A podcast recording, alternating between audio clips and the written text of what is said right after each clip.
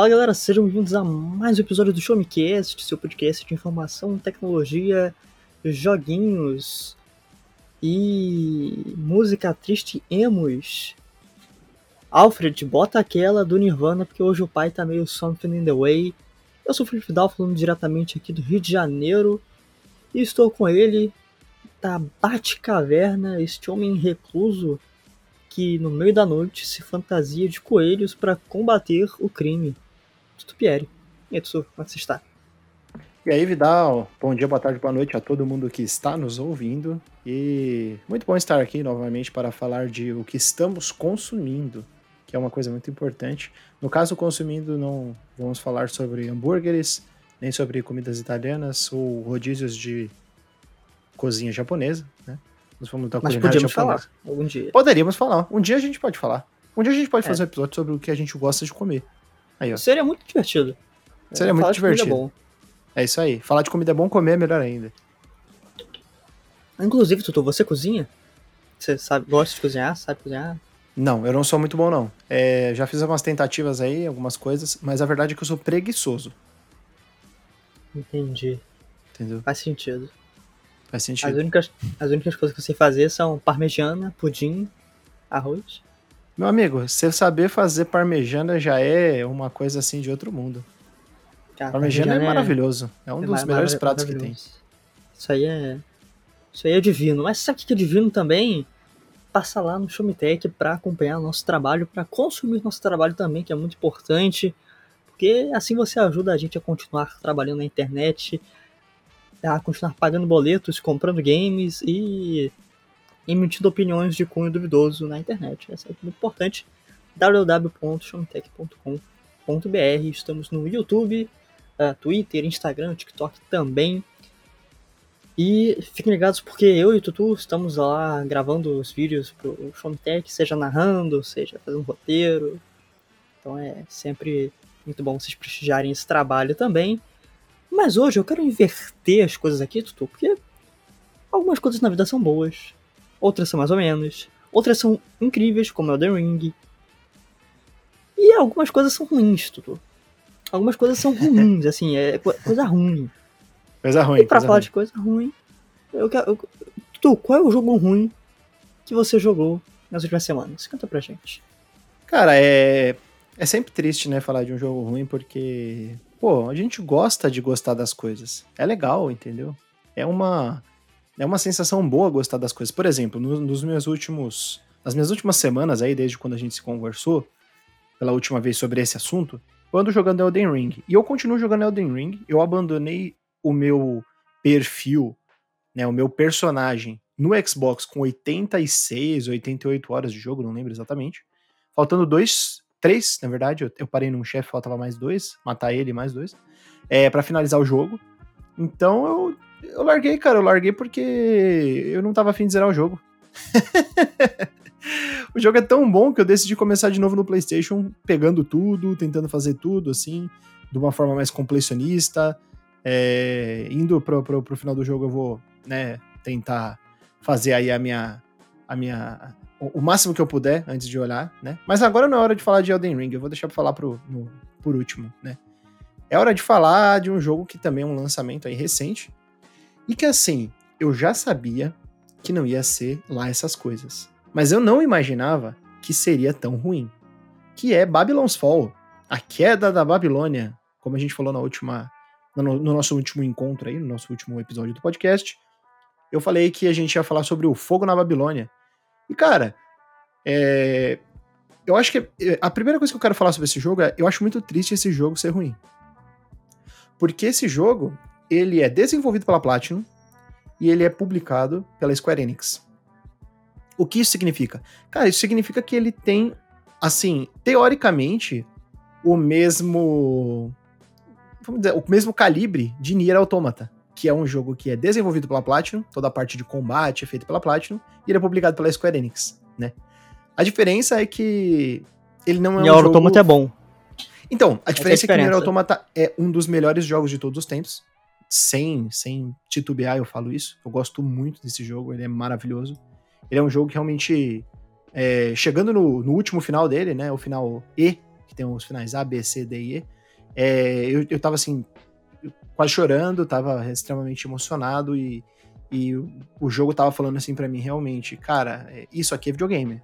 Isso aqui que você tá jogando é videogame, não é livro, não é filme, não é série, não é música, não é artes plásticas, é videogame, entendeu? Então é muito legal é, como o jogo faz isso.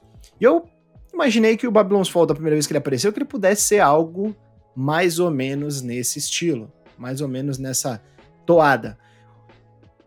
É, é muito triste descobrir que, na verdade, né, ao longo dos, dos meses que foram passando, das semanas e da campanha de publicidade, descobri que o jogo, na verdade, é muito menos do que isso. E realmente é uma. É... Eu não, nem vou dizer que foi uma decepção para mim, porque vendo os trailers e vendo a campanha de marketing em torno de Babylon's Fall, eu já tava imaginando que ele seria um jogo meio ruim, né? Mas enfim, o que é Babylon's Fall? Ele é um jogo de, é, de, de, de combate, é um jogo de ação, é, em terceira pessoa, é, que você faz missões e você não, você não luta num mundo aberto e nem num, num, numa. A estrutura dele não é nem de mundo aberto e nem de, de, de, de áreas abertas, como é um God of War da vida. Ele é um jogo de fases. Ele é um jogo de missões nas quais você vai para diferentes fases em pontos específicos do que seria aí a Torre da Babilônia, né? É, então, a, é, uma, é uma coisa meio, meio maluca, né? De você pensar como que um jogo da Platinum pode ser ruim em termos de combate. Porque, assim, para quem não conhece, é, vou dar um pouco de explicações sobre a Platinum. Eles foram um estúdio que é, apareceu aí no, no, Eu não lembro exatamente que ano, mas quem fundou eles foi o Hideki Kamiya, ex-diretor é, de Resident Evil 2 e um cara que gostava muito de, de jogos de ação e tal. Mas a Platinum ficou conhecida aí ao longo dos anos por sucessos como Bayonetta 1, Bayonetta 2, é, Transformers Devastation, o pessoal gosta bastante. Se eu não me engano, o, o Metal Gear Solid Rising é. Metal Gear Rising Revengeance, na verdade, né? Não é Solid. Metal Gear Rising Revengeance também é da Platinum. O Nier Automata. Então são muitos jogos aí de, de calibre excepcional, especialmente falando do ponto de vista mecânico né? Bayonetta, e até hoje, o Bayonetta 1 e Bayonetta 2 são considerados aí exemplos, né? Eles são pilares dos, dos, dos, jogos de ação, ao lado do Devil May Cry 5, né? Ao lado do Devil May Cry 5 e dos, da, da série Devil May Cry, é, nesse, nesse estilo de jogo que a gente chama é, de Character Action. Outro jogo da Platinum, agora me recordando, mais recente, é o Astral Chain também. É um jogo bastante elogiado. Então eu esperava que teria uma profundidade de combate nesse estilo. Eu não sou o maior fã de, de, de do mundo de jogos da Platinum. Até porque, é, isso o Babylon's Fall herda, eles têm aquele estilo de jogo que você precisa ir melhorando. E não é ir melhorando para você passar, é ir melhorando para você passar com glórias, passar com placares altos, né? Então ele tem aquele sisteminha de terminou uma batalha ou um determinado encontro ali naquela fase, você vai receber uma pontuação. E para você poder subir no ranking, para você poder obter pontuações melhores e, e, talvez até desbloquear algumas opções futuramente, equipamentos, etc. E, e, e glórias mesmo, né? O pessoal, o pessoal faz isso mesmo pelo prazer. Você precisa masterizar, você precisa dominar, internalizar os comandos e dominar o combate. Então não é um jogo que eu curto tanto. É, dessa maneira, apesar de eu gostar muito dos jogos da From Software, os jogos da From Software eles são um pouco diferentes, que é você precisa masterizar o combate para você passar, né? Esse daí você passa, mas você passa com ranking C, com ranking D, entendeu?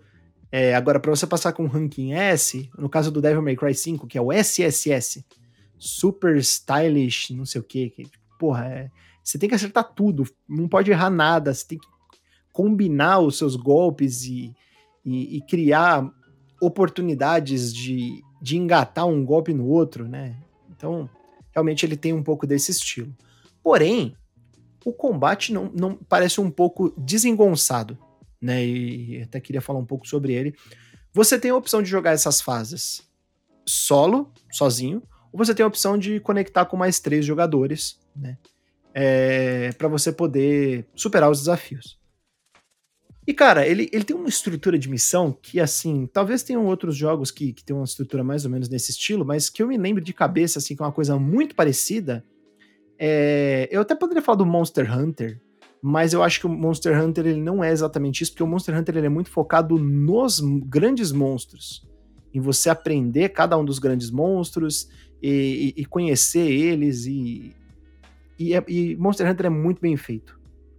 É, nesse estilo mais de juntar com a galerinha e dar porrada em bichinho para depois chegar num chefe, eu me lembro de ter jogado Ragnarok Odyssey Ace, que é a versão de PlayStation Vita de Ragnarok Odyssey, que por sua vez é uma adaptação do jogo, do MMORPG, né, Ragnarok Online, que porra, não tem nem o que falar. Não, é, esse aí é, se dispensa apresentações, né?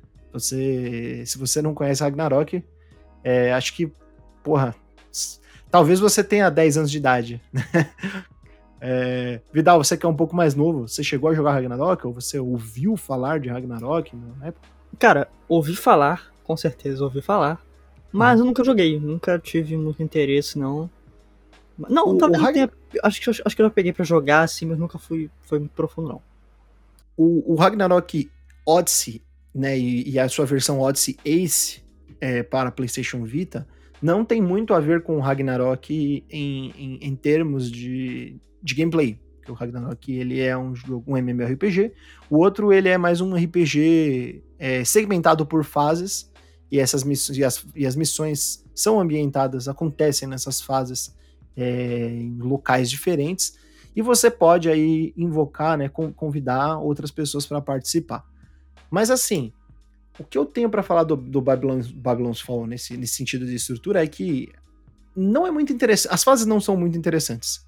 Elas parecem corredores que você vai marchando, matando, pegando itens, né? Que são como se fosse a moeda do jogo. E, e, e vai matando os inimigos lá, e, e, é isso aí. As fases não têm é, pelo menos até onde eu joguei, eu devo ter jogado umas 4 horas do jogo, e assim, sinceramente, eu não pretendo terminar esse jogo. Não tenho a menor condição é, de terminar esse jogo nesse momento. Não tem. Eu só joguei ele porque, assim, eu realmente queria falar sobre ele, né? Até pretendo talvez escrever alguma coisa, mas não sei. Mas, assim, realmente um jogo que. Eu não quero terminar, cara não tem nada nele que me segure, principalmente no momento atual que eu ainda estou jogando Elden Ring, eu ainda estou no Zeitgeist aí, na crista da onda do Elden Ring, então não tem nada que vai me segurar nesse jogo e, e, e eu repito, pô, não tem personalidade. Não tem personalidade na criação dos personagens, né? Você tem algumas classes aí, três classes que você pode escolher, ou classes ou meio que a, a herança de, tipo, como se fosse o background dos personagens, sabe? Eu não entendi muito bem mas eu escolhi um lá e, e já era. É, você não tem profundidade no combate, que você tem um combate com arma corpo a corpo ali, com a espadinha. Você pode, inclusive, enquanto você bate no quadrado e no X para alternar entre golpes fracos e fortes, você pode usar o, o R2 e o L2 como suporte. Aí você tem um escudo e você tem uma, um machado gigante. Né? Essas armas elas são cicláveis, você pode ciclar entre elas, você pode comprar outras mas é, eu estou usando essa conformação inicial, é, que é você no R2 usa o escudo, ao mesmo tempo que você bate, você levanta ele, ele fica levitando, e às vezes eu uso, na maior parte das vezes eu uso uma marreta gigante, que também fica levitando. Então, é, ele até te dá algumas opções, né, para você mudar o, o, combate, mas ele realmente não, não tem nada que me agrade. Os inimigos são qualquer coisa, não tem, o design de inimigos é muito fraco, as fases são muito qualquer coisa, elas são, elas são completamente assim, sem personalidade, não tem nada de especial nelas. Não tem. O engraçado é que assim, não muda a estrutura, não muda a temática, não mudam os desafios de plataforma, que poderiam ter desafios, né? Se ele fosse um jogo um pouco mais estruturado como um Darksiders 3, que é meio Metroidvania, meio pega um poder aqui, vai para lá, tal, até seria um pouco mais legal. É, mas ele não, ele não tem, ele, não, ele realmente não tem nada de, de, de interessante. Você até tem um, um, o que a gente chama nos, nesses character actions de witch time, né? Ou o para-tempo, que é quando o inimigo vai te bater, você, dá uma, uma. Você desvia, né? Do, do golpe, ele dá uma, uma parada no tempo, rapidamente, assim, ele, ele diminui a, a, o ciclo temporal ali para você poder bater com mais precisão e desviar do golpe. Mas eu acho que é só isso, cara, que, que e é uma coisa tão básica que tantos outros jogos têm. O, o, Zelda Breath of the Wild mesmo tem o Flurry Rush, que quando o inimigo vai te você tchum, dá uma, dá uma, uma escapada para trás, assim, uma escapulida para trás, uma desviada, e ele para o tempo um pouco para você poder tirar vantagem desse momento. Mas não tem absolutamente nada que me faça continuar. Cara, a história, ela é desse tipo assim. Eu assisti duas cutscenes e agora eu simplesmente pulo. É, ela tem dois formatos de ser contada. Ela, às vezes ela é contada com uma narração e uma parada meio como se fosse o início de Elden Ring ou The Witcher, que aparece como se fossem uns, uns, desenhos, e aí os desenhos vão se movendo, tem aqueles truques de câmera de aproxima, volta, muda de página, mas é super desinteressante, cara, não tem nada que seja legal ali, de verdade. E, e as missões são sempre a mesma coisa, é porradinha, porradinha, porradinha, anda, anda, bate, não tem nada de interessante nesse jogo. Ele é um jogo muito. Eu, eu, não vou nem falar que ele é medíocre, assim, tipo. Sei lá, ele é um, ele é um jogo que não. Eu não, eu não recomendo. de verdade. Ainda mais um lançamento com o preço que ele tá. É... Eu não joguei com amigos, né? Só para deixar claro, eu não cheguei a jogar com nenhum dos, dos meus amigos. Nenhum dos meus amigos é, se é, se predispôs né, a fazer a loucura de comprar o jogo no lançamento. Então, realmente, não sei como que funciona essa parte mais social, né? Mas, pô, é, jogar com amigos, claro que qualquer merda fica melhor, né? Mas mesmo assim, eu acho que tem muitos jogos melhores para você jogar com amigos e que, que são mais recomendáveis do que Babylon's Fall, né? Fico até um pouco triste porque no nosso último episódio, eu comentei sobre a Square Enix, né? Eu falei rapidamente sobre o fato da Square Enix, após o Final Fantasy XV, estar sendo um pouco mais aberta a distribuir, a desenvolver, a dar oportunidades a equipes menores na criação de jogos um pouco diferentes. Eles não ficam só presos a uma única a um único universo, né? Porque Final Fantasy, na verdade, ele não é um universo. Cada meio que cada jogo numerado ele vem, vira um universo de novo. O 12 era um universo que dividia o protagonista com o protagonismo com Final Fantasy Tactics. O 13 é outro universo da Lightning. O 14 é um MMORPG e, e, não tem nada a ver. O 15 é um outro universo do Noctis, né, etc. Então, é, eu, eu via que a, a Square estava muito presa aos Final Fantasy antes. Agora ela está dando um pouco mais de oportunidade. Estão vindo alguns jogos legais jogos de produções do Ocidente, inclusive o, o jogo que eu quero começar a jogar em breve, né? Que agora ele entrou pro Game Pass, que é o Marvel's Guardians of the Galaxy, né? O Guardiões da Galáxia da Marvel. É, mas mesmo assim, vez ou outra, a gente vê uns Balan Wonderland, né? É, esse daí, Babylon's Fall. Eu, eu realmente espero que o Forspoken não seja mais um caso desses, porque ele parece ser um jogo legal. É só está parecendo carecer de personalidade. Mas ele parece ser um jogo mais bacana, assim. Mas enfim, é, é muito triste não, não gostar de jogos, mas essa é a minha opinião, esse é o meu veredito. Se você gostou, pô, manda um, um, um tweet lá para mim no arroba tutupi. pô, gostei, gostei do jogo, acho que ele tem isso, isso, isso. Talvez isso abra meu olho para futuramente, né, voltar a jogar ele. É, só mais uma coisa que eu queria com completar eu achei o esquema de microtransação desse jogo bem ruim.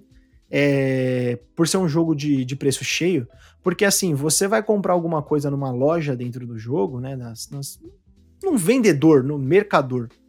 E a primeira opção que aparece com, com aquela tipo, barra gigante, uma caixa de diálogo, é você gastar dinheiro da vida real, né? E eu percebi que as moedinhas que eu tô pegando nas fases aí, pô, cara, não dá para comprar nada.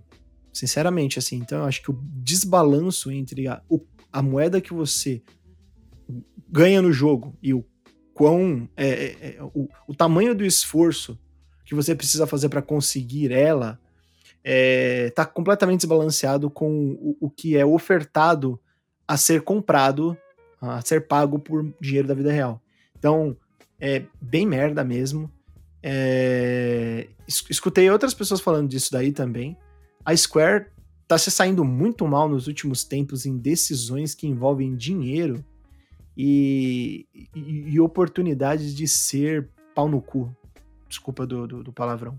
Porque, né, no começo do ano, no primeiro dia desse ano, já o, o, o CEO da, da Square Enix falou que eles tinham muito interesse em NFTs, jogos com NFTs e etc. E 2022 vai ser um ano para abrir essas oportunidades de ganhar dinheiro. Cara, é Gente, é ganhar é a empresa que vai ganhar dinheiro, tá? Você não vai ganhar nada. Se você tá ganhando um pouquinho, você pode ter certeza que tem gente em cima de você na pirâmide que tá ganhando muito mais. Então, muito triste com essa. com mais essa bola fora aí da, da, da Square Enix com relação aos NFTs. E decepcionado com Babylon's Fall, porque eu pensei que poderia ser alguma coisinha. Espero, com muito. com, com, com muita antecipação, que o próximo jogo que a Square Enix vai lançar é, que no caso é o. Não sei se foi hoje que lançou já. É o Final Fantasy Origins Stranger of Paradise. Que ele seja um pouco melhor do que o Babylon's Fall, porque, pô, realmente não dá, né? É sim, hoje é o dia de lançamento do Um Estranho no Paraíso, Final Fantasy Origin. Então, essas são as minhas considerações e. Fazer o quê? Faz parte. Faz parte, faz parte.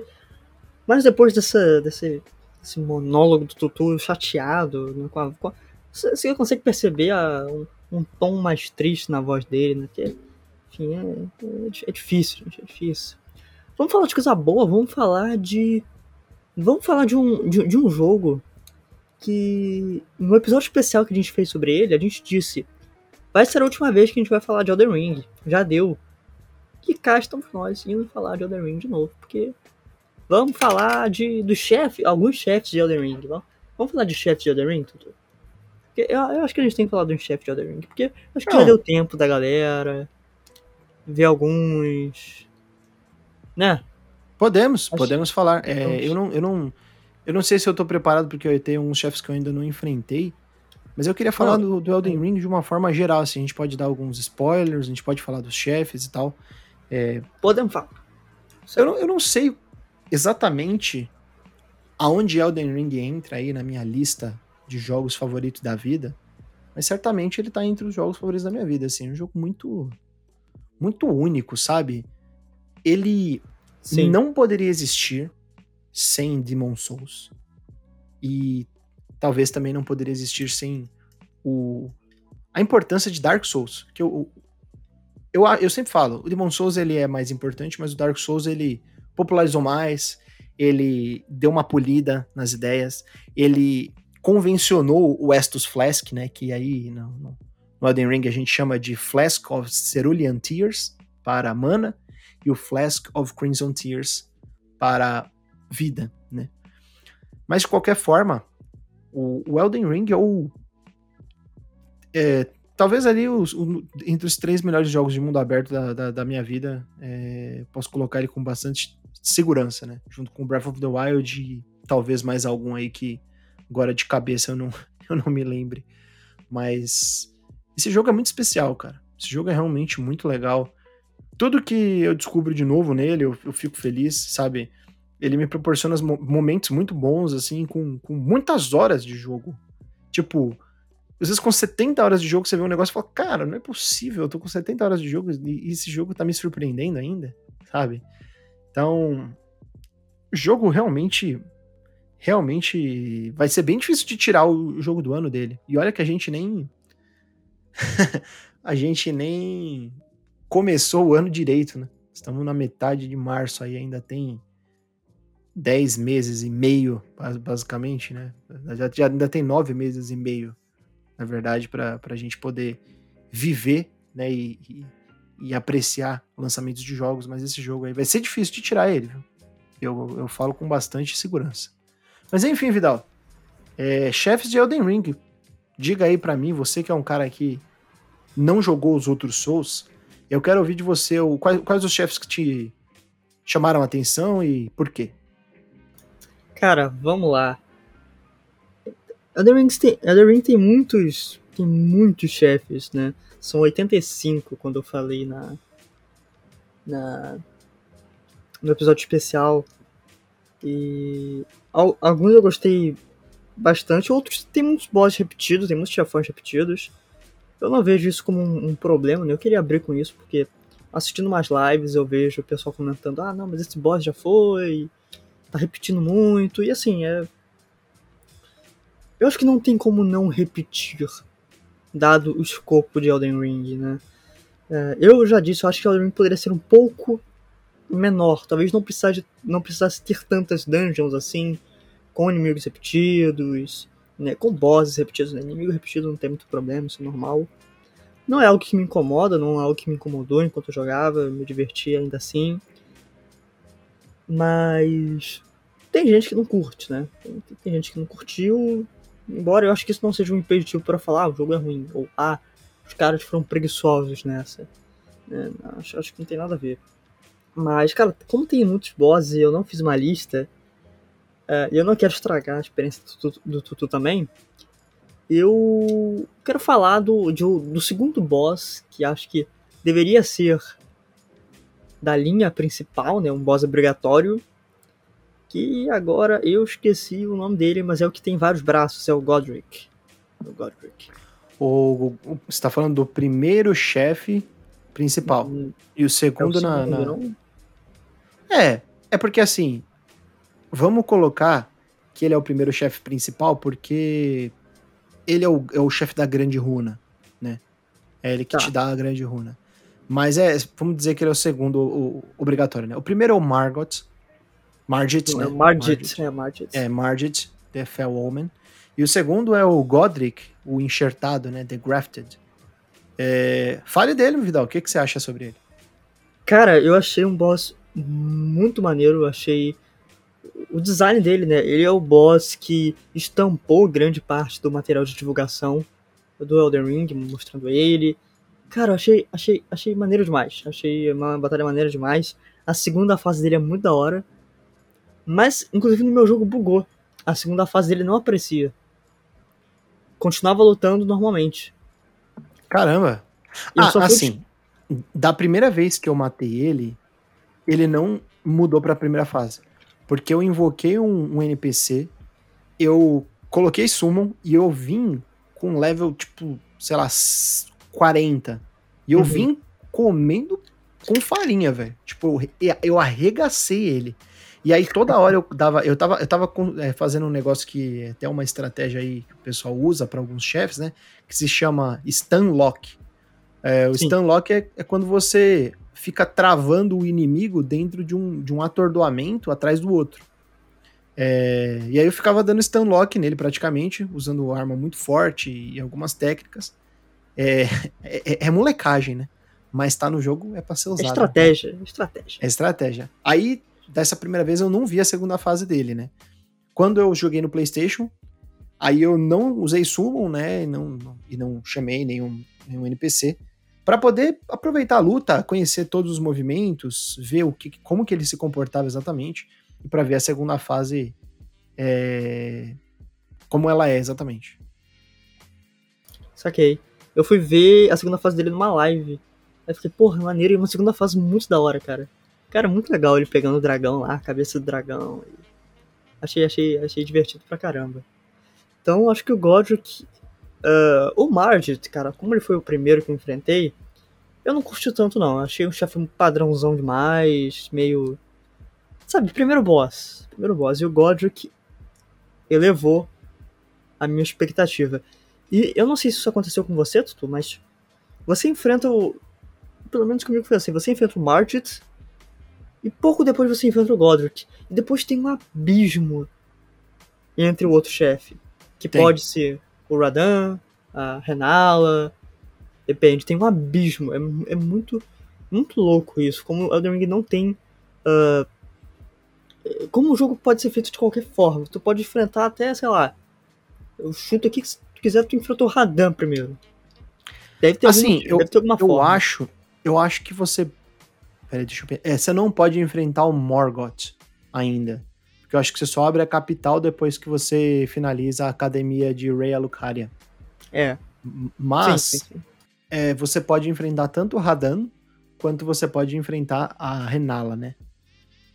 É, cara, é um abismo mesmo. Agora, tendo matado apenas o Godric na minha, na minha run do PlayStation, eu não vejo eu lutando contra um próximo chefe nas próximas 20 horas. Eu tô na primeira área de. Na primeira área de Liurnia. É, Kaelid, eu só desbloqueei um pedacinho do mapa, que é um pedacinho que você pega em, em Lingrave West, Lingrave East, né? Você abre Lingrave West primeiro, é a primeira área, depois Lingrave East. A Lingrave East aparece um pedacinho assim é, de Kaelid, mas é eu nem cheguei a explorar muito por ali. Eu tô deixando para explorar ali quando eu finalizar tudo de Liurnia, Liurnia dos Lagos, né? E Liurnia, eu, eu, eu peguei primeiro essa, essa parte leste, né? Depois eu vou para eu peguei essa parte leste, depois eu vou para a parte oeste de Liurnia, que é onde tá a academia de Rei Alucaria, né? Então realmente fica um tempo aí sem você enfrentar ninguém. E assim, sem enfrentar ninguém, não é, não é como se fosse, sei lá, Shadow of the Colossus, né? Que você porra, vai cavalgando e você não encontra ninguém. Tem muitos inimigos, tem muitos chefes no cenário aberto, tem muitos chefes em calabouços, catacumbas, é, é, cavernas, túneis, etc. Mas um, uma, um chefão mesmo, provavelmente você não vai encontrar. Talvez você encontre alguma coisa, tipo, por exemplo, aquele Misbegotten Leonine, que fica em. que fica naquele. Forte. Não lembro como é que é o nome do lugar. Castle Manor? Não, não lembro. Agora, agora eu não lembro. Mas tem um lugar ao sul, na península, né? Na Weeping Península, que você enfrenta um, um chefe que dá troféu, inclusive, que é um leão no final, né? Você, que é nas águas, assim. Mas falando de chefe.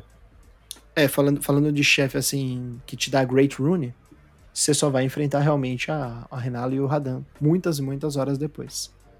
Sim. E. e cara, é, é, é, insano, assim, parando pra ver. E aí eu acabei desinstalando o Ring, né? Eu falei na última live. Na última live, olha só. Na última. No último cast, mas eu tô com meu save aqui. E aí eu fui querer assistir Elden Ring, ver as outras pessoas jogando. E cara, tem coisa que eu não. que eu passei batido. Que eu, cara, assim. São áreas. São áreas gigantescas, assim, gigantescas, pra tu passar umas 5 horas explorando. Que é uma sub-área dentro de outra sub-área. É, não sei se tu, chegou aí na parte da capital, nos esgotos da capital. Cara, é. Então, eu, é, o esgoto da capital é o seguinte, eu cheguei nos, nos esgotos e eu fui só naquela parte que você, que tem, sei lá, a parte mais alta do, dos esgotos, assim, mais superficial. Eu não cheguei a entrar Sei. lá dentro. Porque Cara, falaram que quando tá pra acabar o jogo, a, a capital é atingida e aí, e aí muda tal, né? Eita. Uhum. É, mas eu realmente é. não, não, não, cheguei nessa, nessa parte aí, não cheguei a, a explorar a capital depois de alguns eventos que acontecem no final do jogo. É, é surreal. Tem o. Vou falar de um. Ah, deixa eu ver, deixa eu pensar. Cara, acho que esse é o boss que o Tutu tá enfrentando, que tava enfrentando né, na primeira run dele. Que é um boss que ele não é bem feito. Ele tem muitos problemas, principalmente de câmera. Mas que eu achei o, o cenário, a arte, muito, muito da hora, muito divertido, que é o, é o Rykard e a Serpente Devoradora de Deuses. Eu matei já. Já passei Matou? dele. Já, já passei. É... Passei, passei, passei com, com facilidade, assim. É... Ah, você gostou do Rykard?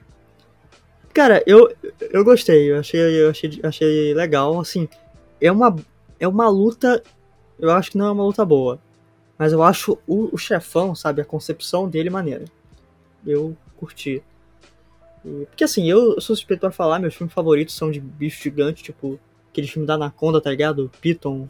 Eu acho isso muito divertido. Então, quando, quando eu cheguei lá no, na mansão vulcânica e aquela mulher falou: Ah, não, o nosso. Ah, o, o, o Bambambam aqui, agora não lembro como ela se refere, né? O Rykard foi consumido por uma serpente gigante. Aí fiquei, opa, isso aí vai ser interessante. Porque já tem aquela, aquela cobrona do, do Sekiro, né? Que é, que é bem divertido também.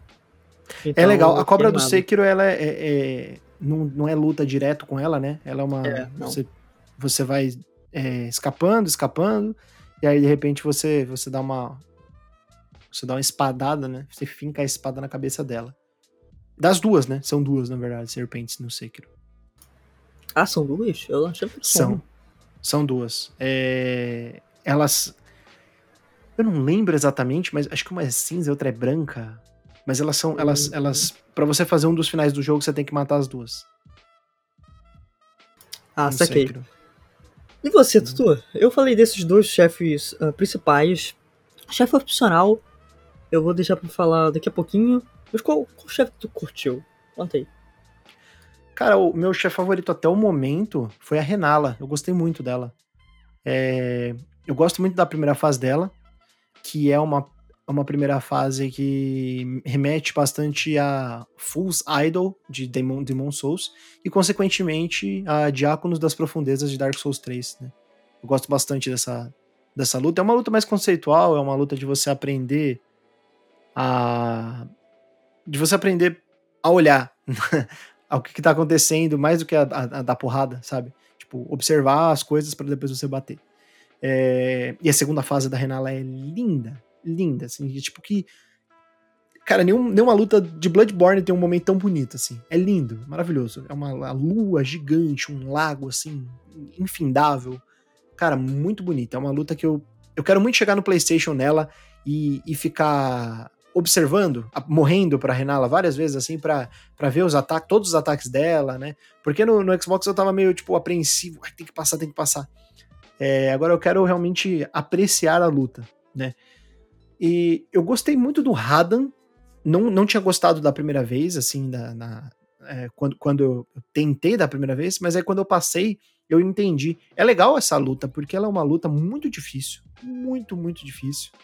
É, Só que ela é uma luta que você tem que sacar o que, que você precisa fazer, que é você precisa invocar o máximo de, de, de ajuda que você puder, cara. E essas ajudas vão sempre voltar. Ela morre e, e- e você vai lá, invoca de novo, passa em cima do, do, do símbolo de invocação, chama de novo, fica de longe, toma cuidado pro Radan não te matar, porque ele é muito poderoso, ele é muito maior, ele é um. Ele é um cara que assim, tipo. não, não, você não deve mexer com ele. Sinceramente.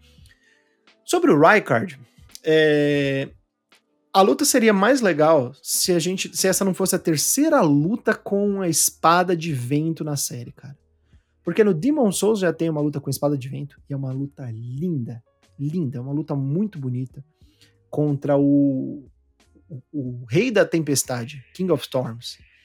Aí no Dark Souls 3, novamente, copiando Demon Souls, nós temos a luta contra um dos Lords of Cinder, né?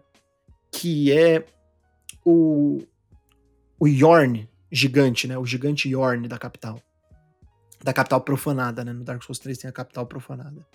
É, e é o mesmo estilo de luta. Você pega uma espada, essa espada ela não dá dano, ela, é- ela dá quase zero de dano, mas ela é uma espada que joga vento, né? E você vai matar o bicho com vento. Então, porra, de novo, sabe? Poderiam ter feito uma coisa mais a la Sekiro, como, é, como funciona o dragão divino do Sekiro, que eu gosto muito, que é uma gimmick boss, né? Uma, uma- um chefe de, de gimmick, assim, de mecânica específica, mas que é muito mais bonito, muito mais apresentável, né? Ah, o Godric é, é um chefe bom, mas não tem nada de muito especial, uma coisa mais a Dark Souls 3, assim, né? E ele e o Margit é, são mais ou menos nesse estilo, assim, de Dark Souls 3. É chefe de porrada, né? Chefe de você saber desviar dos- do, do- no momento certo, conhecer o, o inimigo mesmo. E o Morgoth, eu não gostei muito, que é o chefe lá da capital, né, de Leyndell. Porque o Morgoth é um, meio que um, um mimicry do, do Margit, cara. É mais ou menos igual, parece o, o estilo do jogo, o estilo da porrada, o, o visual é bem parecido com, com o Margit, né? Então o Morgoth eu não gostei muito, não. Eu ainda não, enfen- não enfrentei a Miquela, é Miquela, não? Malenia. Malenia. Melania. Melania. É, Malenia, Milania, não sei, eu não, não enfrentei.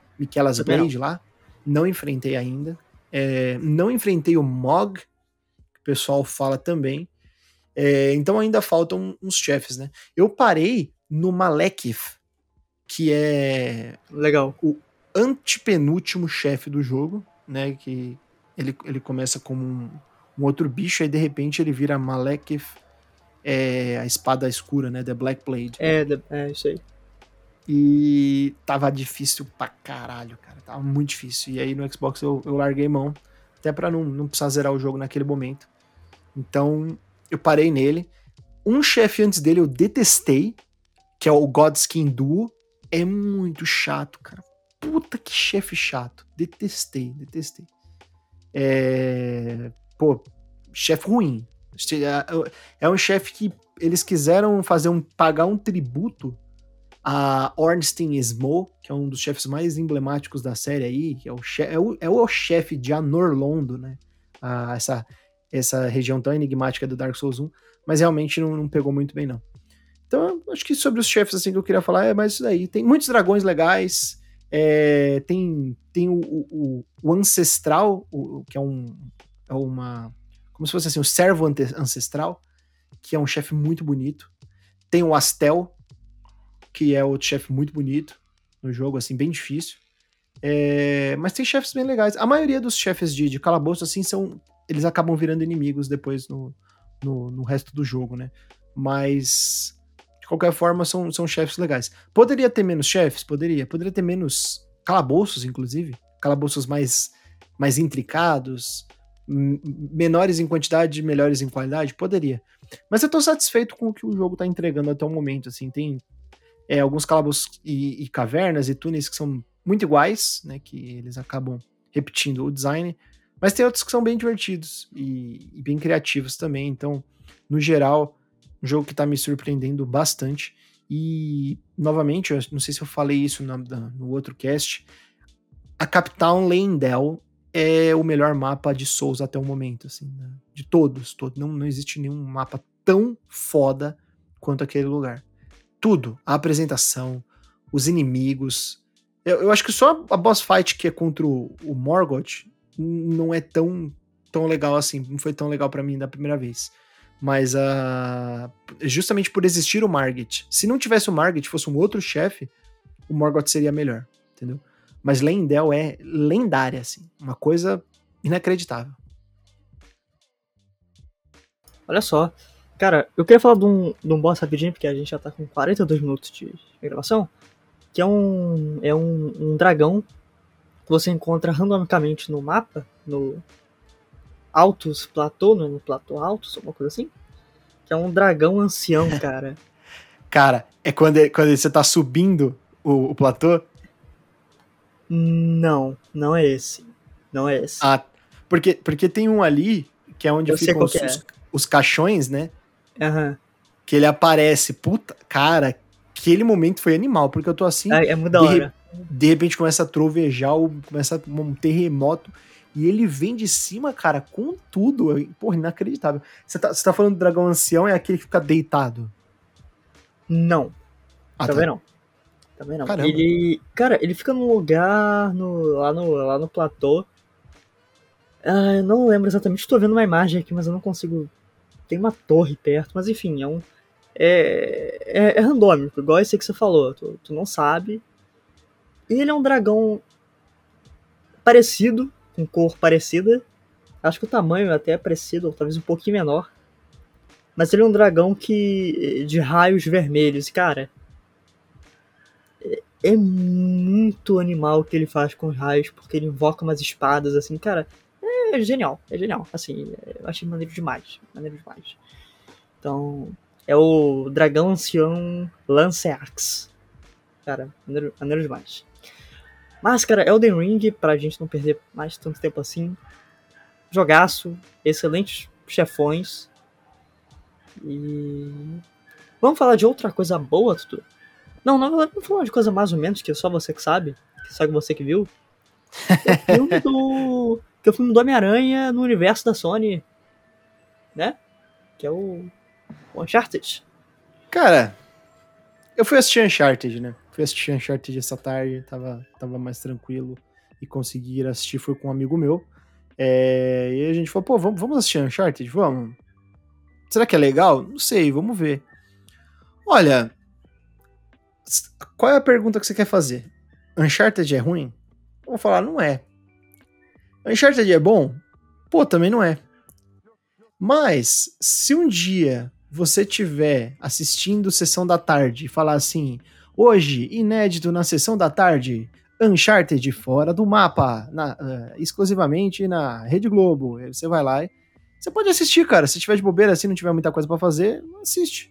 É, essa é a minha recomendação sobre Uncharted, porque não vale assistir no cinema.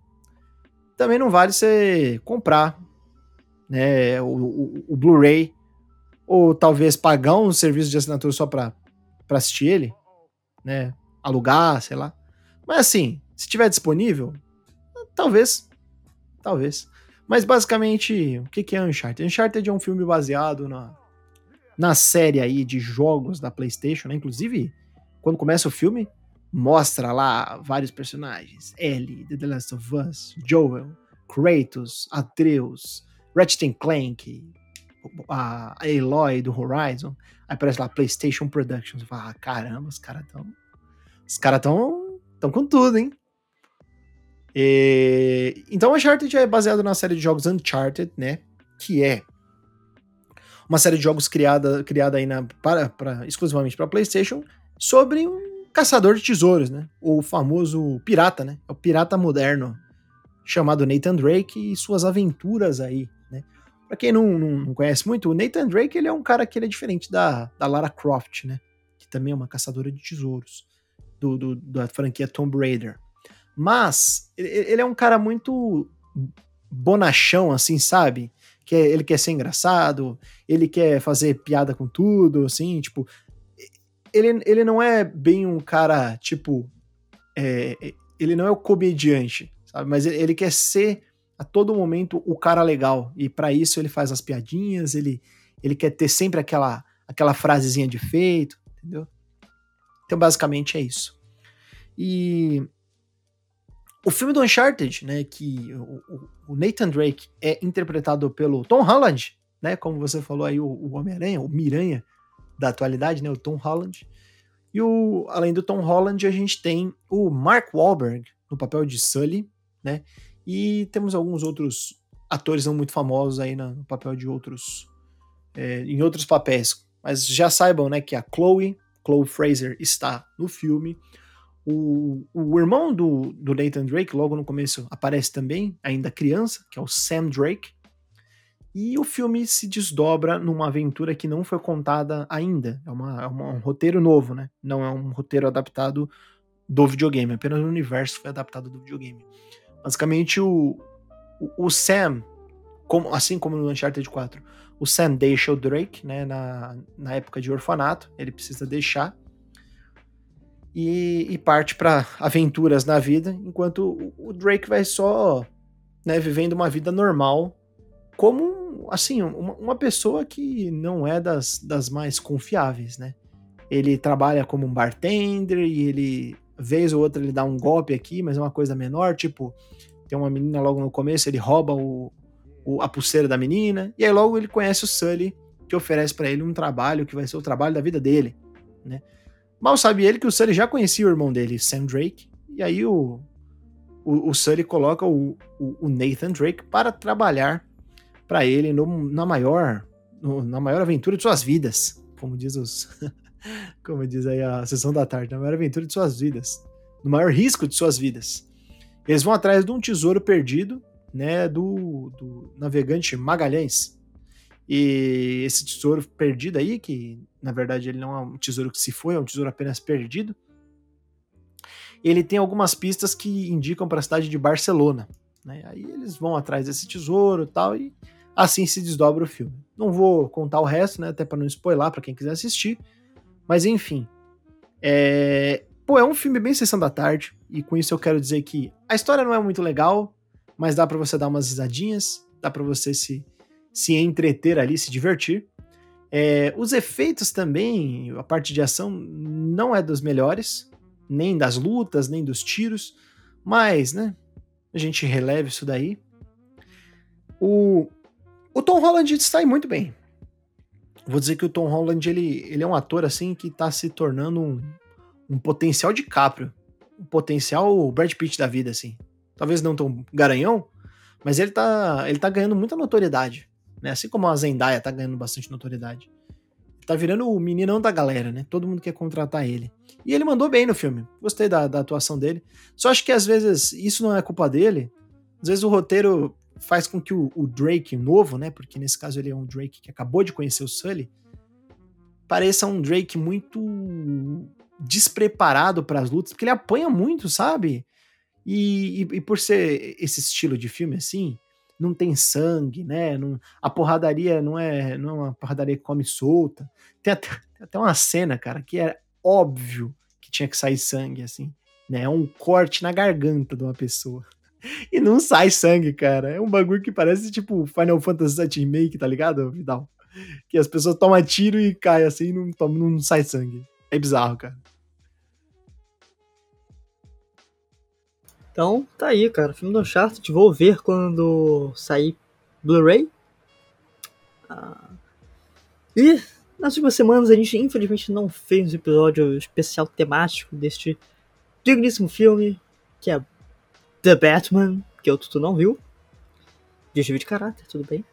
Ele foi não, eu vou, eu vou, assistir, eu vou assistir. Ainda, ainda, ainda tá na minha, na minha lista para ver. Vou ver aí nas, nas próximas semanas. Hoje eu não consegui mesmo. Não, tudo bem, tudo bem.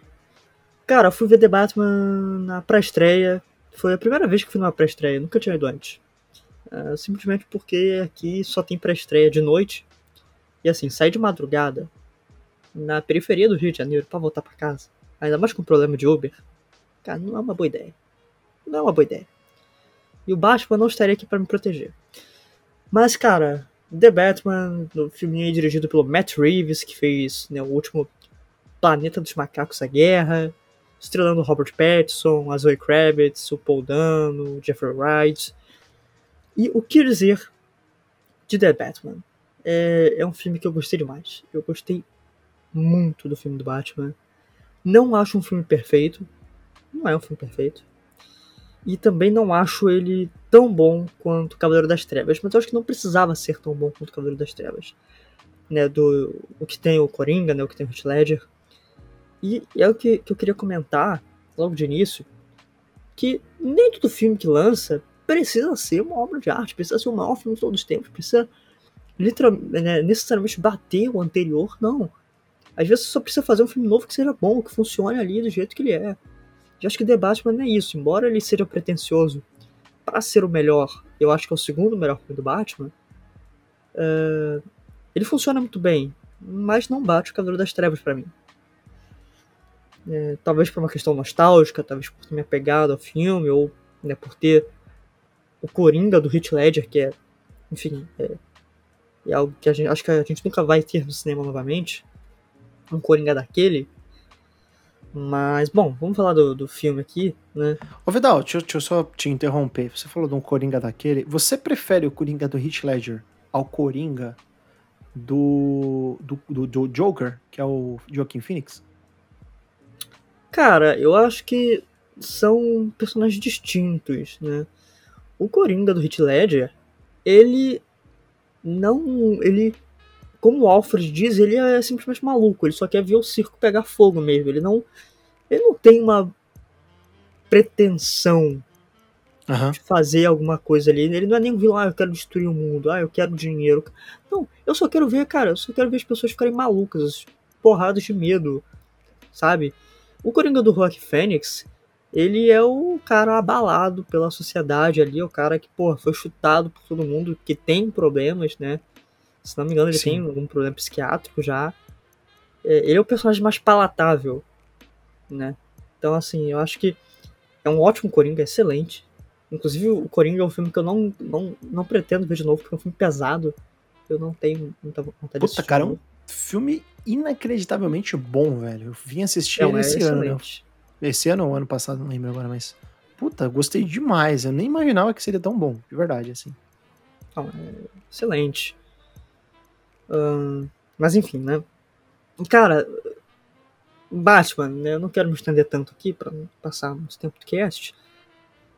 Robert Pattinson, para mim, ele ele tá em pé de igualdade com o Christian Bale como melhor Batman.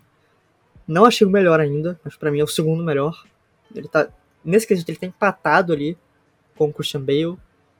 É, o, cara, Robert Pattinson viu o papel, assim, encaixou como uma luva.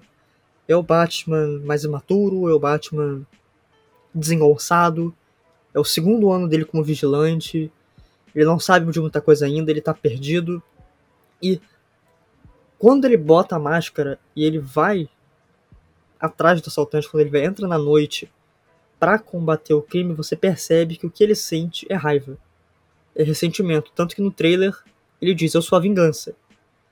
A vingança por. Sabe, a vingança por aqueles que mataram seus pais. Então ele é um personagem ressentido nisso. Coisa que o do Christian Bale não é tanto. Ele tem essa. Né, os filmes do, do, do Nolan, né, da, da, trilogia lá do Cavaleiro das Trevas, do Nolan, é, tem, aquele, tem aquele arquétipo de: olha, vamos salvar Gotham do sabe, do inimaginável, do Bane, daquele exército, do Coringa, né, do Hazal que tem o exército lá das sombras dele, né, os ninjas. Né, vou, vou salvar de forças ocultas extremamente poderosas. Esse filme do Batman, não. Ele é um filme muito mais contido. Tanto que ele é para ser um filme de investigação. O próprio diretor disse que, olha, eu tô fazendo um filme de investigação. Eu não tô fazendo uma mega numa linha aqui, eu não tô fazendo algo gigantesco, eu tô fazendo algo contido. E funciona muito bem. The Batman é um filme de investigação excelente. Esse, cara, é excelente. Eu adoro Seven, Os Sete Crimes Capitais, que é um filme do David Fincher com o Brad Pitt e o Morgan Freeman.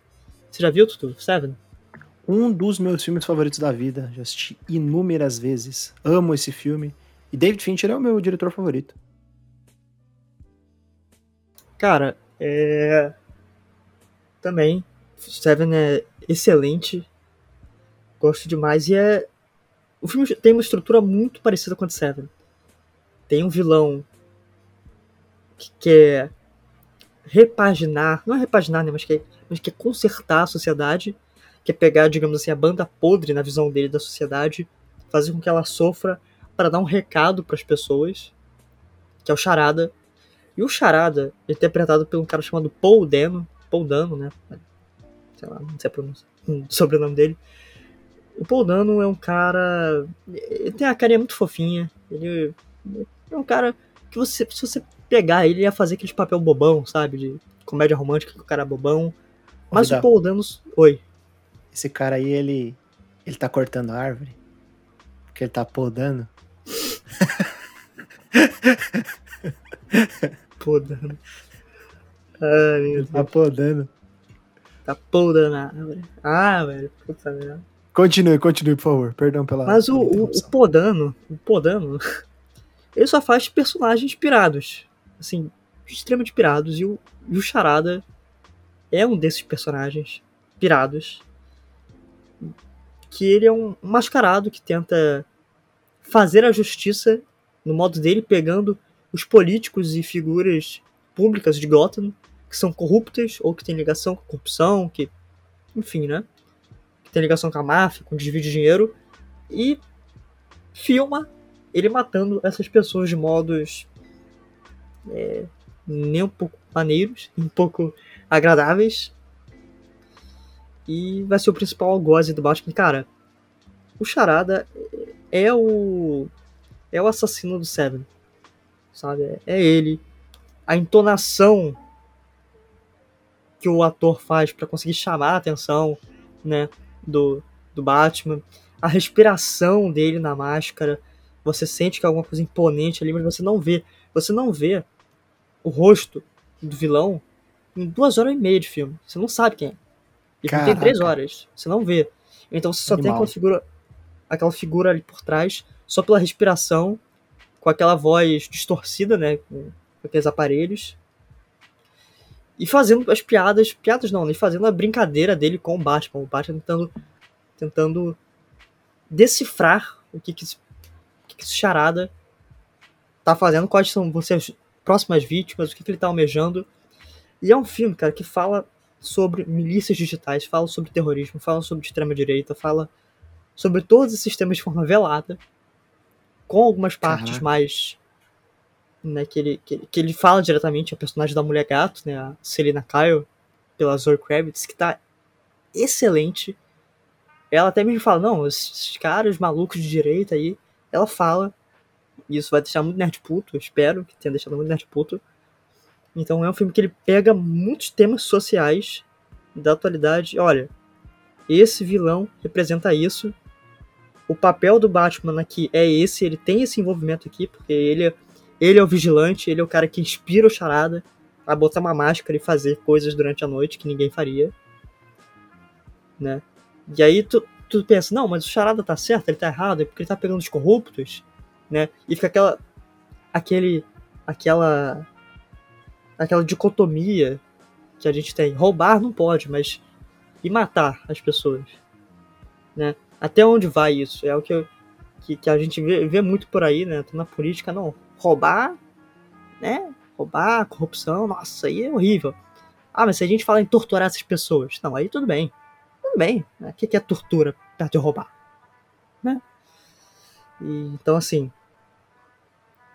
Cara, o filme tá. É, o elenco do filme encaixou como uma luva, encaixou perfeitamente. O Gordon é exatamente a dupla do Seven. Qual é o nome da dupla mesmo? É o. Do Seven, o nome. O nome é deles o, eu não lembro. É o Somer, Somerset e o Mills. É, é acho que é isso mesmo. Mills. O Mills, o Somerset é o. É o. Caralho, esqueci o nome é dele. Morgan Freeman. É Morgan Freeman. Morgan Freeman, isso. E o, e o Mills é, é o Brad Pitt. Cara, é isso, tipo. Se antes no, se antes no filme do Batman a gente tinha o comissário. O, ele não é comissário nesse filme ainda, né? Mas a gente tinha o Jim Gordon lá com o Batman. Não, mas quem é você? Não, eu fico aqui, você fica aí. Sabe? É coisa mais distante. Eles são como uma dupla aqui. O, o Gordon chega e fala, cara, ele não fala nem. Fala nem Batman, ele fala, cara, opa. Ele fala, man, o que, que você tá fazendo? Para aí, tu tá maluco. Então é uma relação muito boa. Cara, The Batman é facilmente meu filme favorito do ano até agora. Um dos meus filmes de herói favoritos. Ele é muito bom. Eu saí extremamente satisfeito do cinema. Ele poderia ter uns 20 minutos a menos? Poderia. O meio do filme dá uma engasgada. Sabe, ele fica meio. Não precisava. Não precisava ter 3 horas. Mas é um filme que, porra, velho, assista o quanto antes você puder. Se possível, assista legendado. Eu, não gostei, eu, particularmente, não gostei tanto da dublagem, mas enfim, o trabalho dos dubladores é sempre muito importante. Só algo pessoal meu, né? E eu queria fazer um parênteses aqui pro personagem do Colin Farrell, que é um ator que eu não gosto, que faz o, o Pinguim. O Oswald Cobblepot. Cara, o Pinguim é o alívio cômico desse filme. Ele tá insano. Ele tá insano. A maquiagem que usaram, velho, tu não reconhece a pessoa. Tu não reconhece, é insano. E, e The Batman tem uma das melhores cenas de perseguição de todos os tempos. Ponto. Cara,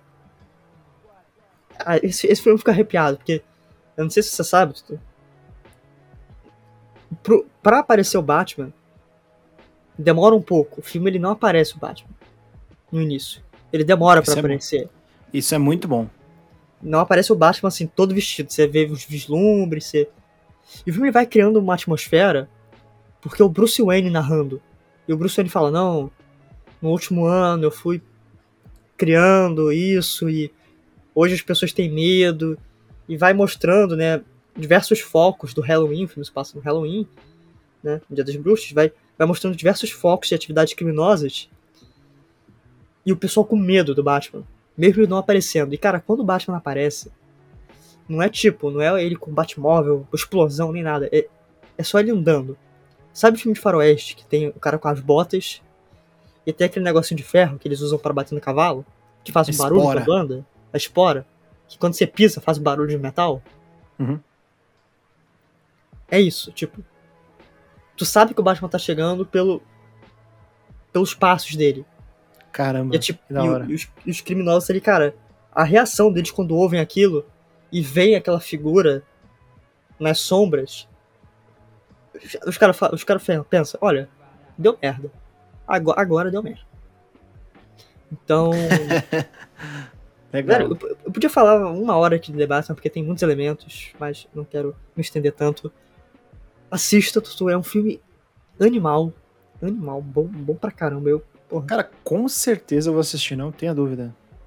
E, e é isso, tem review lá no Filmetech, da nossa queridíssima Iris, que foi na cabine, fez o review lá pra gente, tá bem, bem maneiro.